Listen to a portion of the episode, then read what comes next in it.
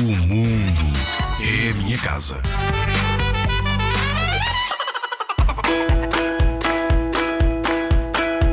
Come comida feia.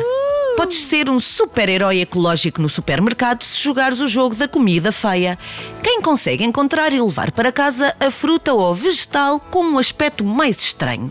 Chegou o momento de levarmos isto ainda mais a sério. Uau! 815 milhões de pessoas, um em cada 10 habitantes do mundo, não tem o suficiente para se alimentar e a subnutrição provoca a morte de mais de 3 milhões de crianças por ano. Mas o problema não reside no facto de o planeta não conseguir produzir comida suficiente para alimentar toda a gente. E é chocante que um terço da comida produzida anualmente seja deitada fora. What? Temos de levar isto muito a sério. O desperdício acontece em muitos sítios diferentes. Em quintas, onde se deixa apodrecer colheitas que não tenham uma aparência perfeita. Em supermercados, onde fruta e vegetais feios não são expostos ou são deixados nas prateleiras pelos clientes.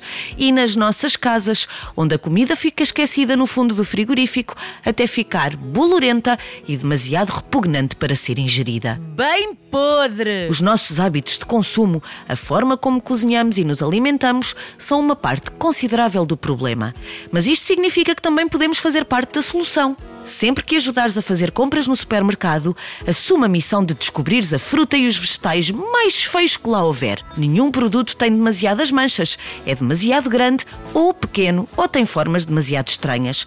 Se estiverem na prateleira, é seguro comê-los. Dá-lhes um lar para não irem para o lixo. Mesmo feios, são deliciosos. Descobre como eliminar o plástico, reduzir o lixo e salvar o mundo. Com base no livro 50 ideias para te livrares do plástico da Book Smile.